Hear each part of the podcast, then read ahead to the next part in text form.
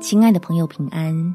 欢迎收听祷告时光，陪你一起祷告，一起亲近神，躲进天父怀抱，无惧威胁来到。在以赛亚书第四十一章第十节，你不要害怕，因为我与你同在；不要惊慌，因为我是你的神，我必坚固你，我必帮助你，我必用我公义的右手扶持你。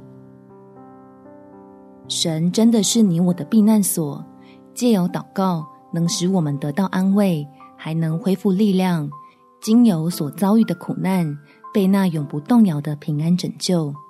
我们一起来祷告。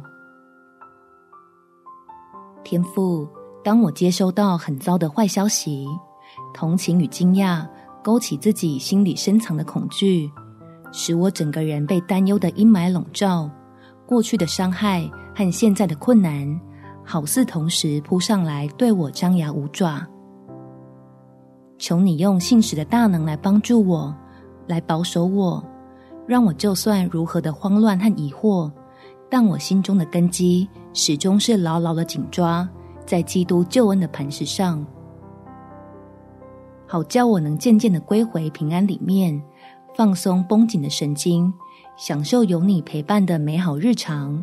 并且更加火热的追求，盼望属灵生命更加成熟，足能靠着救主基督来胜过世上一切的苦难。